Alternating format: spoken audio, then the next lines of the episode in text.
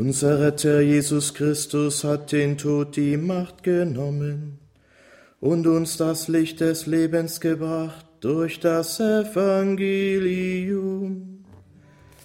Halleluja, Halleluja,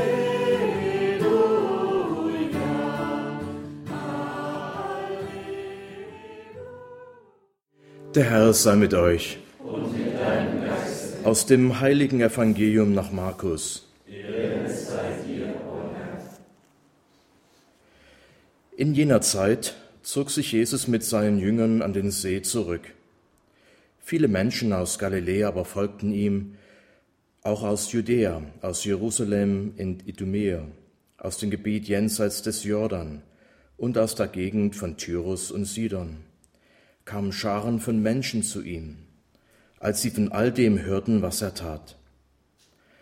Da sagte er zu seinen Jüngern, sie sollten ein Boot für ihn bereithalten damit er von der Menge nicht erdrückt würde.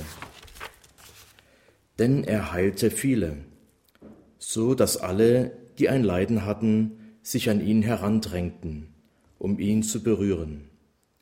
Wenn die von Unreingeistern besessen ihn sahen, fielen sie vor ihm nieder und schrien, Du bist der Sohn Gottes.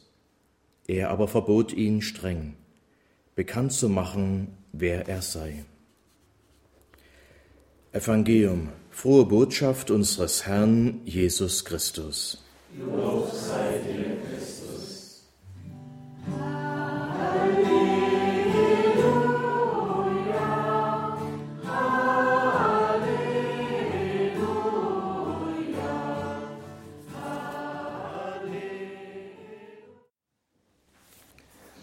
Liebe Brüder und Schwestern im Herrn, liebe Zuschauer, liebe Zuhörer, nach dem Evangelisten Markus, von dem wir jetzt immer die Evangelien hören in diesen Wochen, war das erste öffentliche Auftreten des Herrn in der Synagoge von Kapharnaum.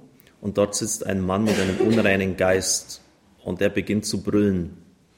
Was haben wir mit dir zu tun, Jesus von Nazareth? Bist du gekommen, um uns ins Verderben zu stürzen?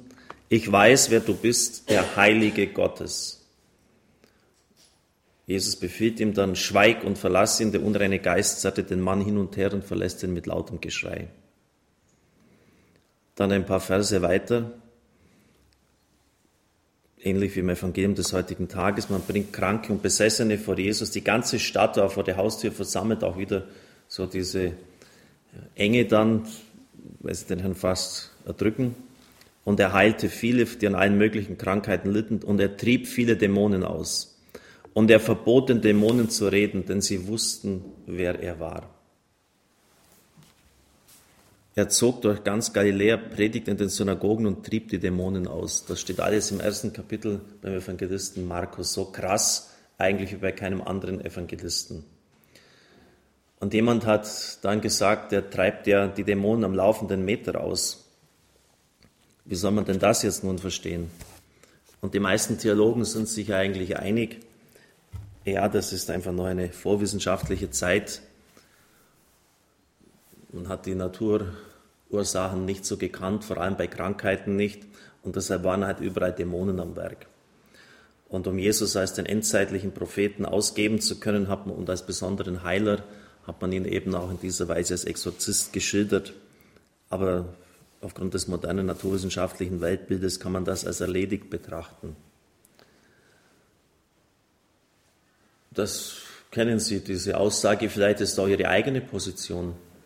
Wer das allerdings sagt, kennt relativ wenig das Leben der Heiligen und vor allem hat er nicht verstanden, um was es im Letzten geht. Mein Jahresheiger ist der heilige Pfarrer von Ars, der jede Nacht mit den Mächten der Finsternis zu tun hatte und das im aufgeklärten Frankreich des 19. Jahrhunderts. Und Sie können fast jeden Heiligen hernehmen, der mit den Mächten der Finsternis irgendwie konfrontiert war. Nun, auf der anderen Seite sind sich aber auch die Theologen einig, dass Satan diese Welt nicht wie ein zweiter Gott kassieren wird. Er mag stark sein und er ist stark. Er wird in der Bibel der Fürst der Finsternis genannt, ein Fürst. Fürst, ein Archont, griechisch dieser Welt, sogar ein Gott dieser Welt seit einmal beim Apostel Paulus. Aber die Mächte der Finsternis sind nicht stärker als die Mächte des Lichtes. Weil sie aber trotzdem auf Beute aus sind, der Satan geht wie ein brüllender Löwe umher und versucht zu verschlingen, wenn er erwischt. Das hören wir immer komplett am Dienstagabend aus dem Petrusbrief. Weil er auf Beute aus ist, aber den offenen Kampf in der Regel nicht gewinnt, muss er verdeckt kämpfen, im Verborgenen. Mächte der Finsternis, der Dieb schlägt in der Finsternis, im Schutz der Nacht zu, der Räuber, der Mörder. Die Nacht ist ihr Metier, ihr Wirkungsfeld. Und deshalb werden auch, weil sie aus dem Verborgenen heraus agieren, diese Mächte mit Tieren verglichen, äh, die in dieser Weise zu ihrer Beute kommen. Denken Sie an die Skorpione. Wenn Sie einen Skorpion sehen, dann zertreten Sie, da brauchen Sie keine Angst haben. Allerdings ist der super gefährlich, wenn es einen Stachel in Ihr Fleisch bohrt und Sie haben den vorher nicht gesehen. Dann kann es tödlich ausgehen. Genauso bei der Schlange. Vor einer Schlange braucht man sich nicht fürchten, wenn man sie rechtzeitig sieht. Aber wenn sie eben unerwartet zuschlägt und ihr tödliches Gift beibringt, dann ist es halt arg übel. Und das ist damit gemeint, wenn der Böse als Schlange und als Skorpion dargestellt wird. Er schlägt aus dem Hinterhalt, so aus der Deckung. Und er will diese Deckung unter gar keinen Umständen verlassen, weil das sein Wirkungsfeld ist. Aber er muss es verlassen, wenn Feuer und Wasser aufeinandertreffen. Wenn der Allheilige, der Sohn Gottes kommt, dann muss er seinen Schutzraum verlassen, muss er sich zeigen. Und weil er dann erlebt, dass seine Herrschaft eben zerstört wird über die Menschen, brüllt er wütend auf. Don Gabriele Burani ist ein Italien bekannter Exorzist, der sich auch über das Markus-Evangelium Gedanken gemacht hat.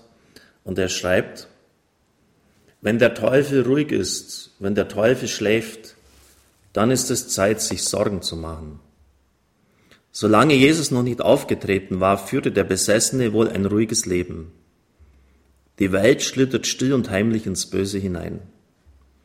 Wenn der Teufel sich bedroht fühlt, bricht er los und reagiert wütend. Eben weil Jesus anwesend ist, sind die Besessenen in Palästina entfesselt. Die Kirche hat die Aufgabe, für die Befreiung der Menschen zu arbeiten und gegen Satan anzugehen. Und die Widersacher bleiben deshalb im Versteck. Wenn unser Zeugnis harmlos bleibt, wenn unser christlicher Lebensstil unverbindlich ist, wenn das Evangelium weniger und weniger Gültigkeit hat, wenn unser Einsatz für Gott nicht ernsthaft ist, dann ist alles ruhig. Satan braucht sich keine Sorgen zu machen. Wenn wir aber aus der Mittelmäßigkeit heraustreten und für Gerechtigkeit eintreten, wenn wir das Evangelium in seiner Tiefe annehmen und Salz und Licht sind für die Welt, wenn wir den Konformismus ablehnen und den Mut haben, die Sünde beim Namen zu nennen, dann wird es ganz bestimmt zu heftigen Reaktionen kommen. Denn wir breiten, bereiten Satan Verdruss. Die in Satan eingetauchte Welt, schreibt Borani, erträgt uns nicht. Sie braucht uns nicht. Sie hält uns für Fremdlinge, Eindringlinge, für Aggressoren und tut alles, um uns auszuweisen, uns Hindernisse zu bereiten, einen Gegensatz zu bilden. Satan will nicht aus der Deckung gehen. Deshalb muss der Kampf losbrechen.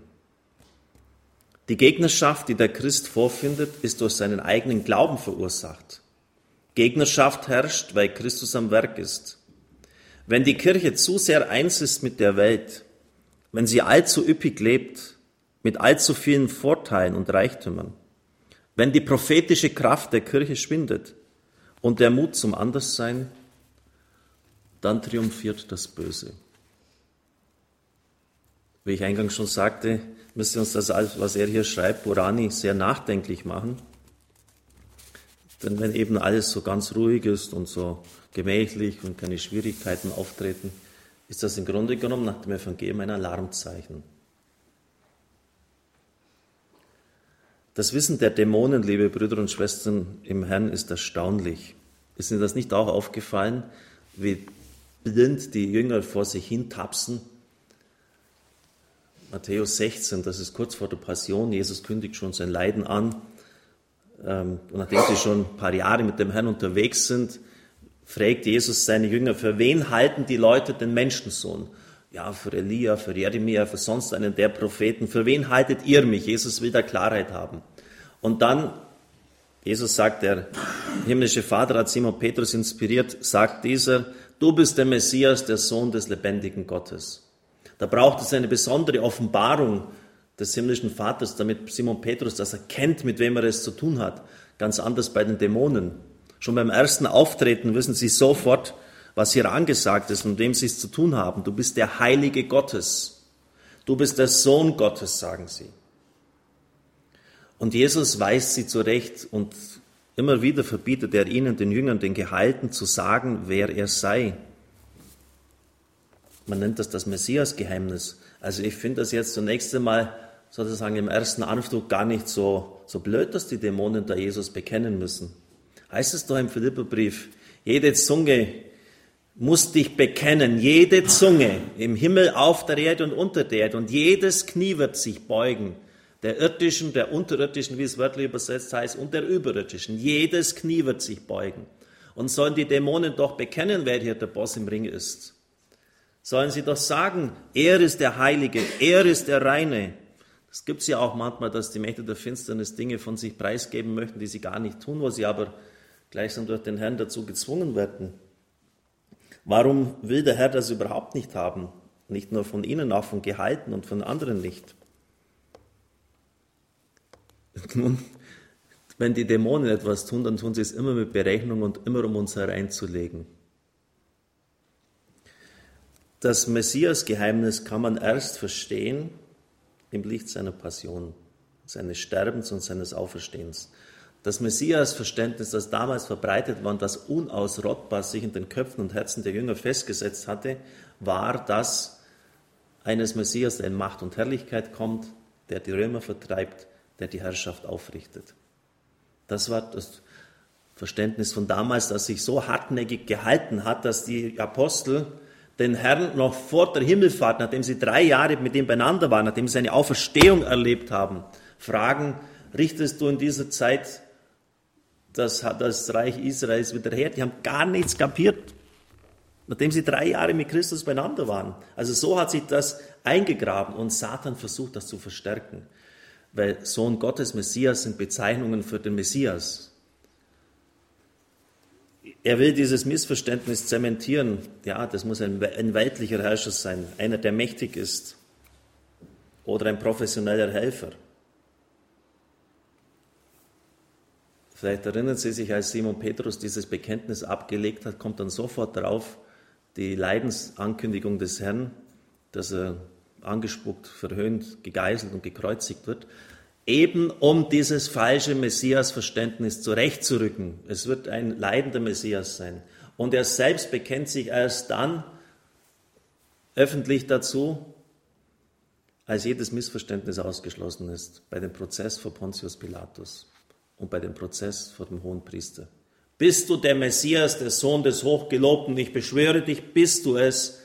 Du sagst es, ich bin es. Weil jetzt keine Missverständnisse mehr möglich waren. Jetzt wusste jeder, der Messias, das ist ein Leidender, der auf diese Weise die Welt erlösen wird. Also deshalb will Christus kein Bekenntnis aus dem Mund der Dämonen. Schweig, sei still und verlass ihn. Schweig, liebe Brüder und Schwestern im Herrn, wie viele hören innere Stimmen? Nicht nur seelisch Kranke. Wie viele haben ein inneres Ohr und sie hören eine Stimme, du musst bestraft werden. Du bist schuldig. Manche sogar, und das ist wirklich eine Riesennot, du bist verdammt. Das musst du tun. Oder sehr, sehr häufig, sehr oft. Du bist nichts wert. Du taugst nichts. Und wenn es einmal gelungen ist, dass sich das festsetzt, wenn das immer wieder gesagt wird, immer wieder auf diese Stimme gehört wird, dann kommt der nächste Schritt. Nach der Entwertung wirft dein Leben doch weg geradezu klassisch. Zunächst die Lüge, du bist nichts wert. Natürlich sind wir was wert, wir sind Kinder Gottes, wir sind Erlöste. Der der am Werk ist. Und dann die nächste Stufe, dann wirst du doch weg dein Leben, hat eh keinen Wert, der Menschenmörder. Er will den Tod des Menschen.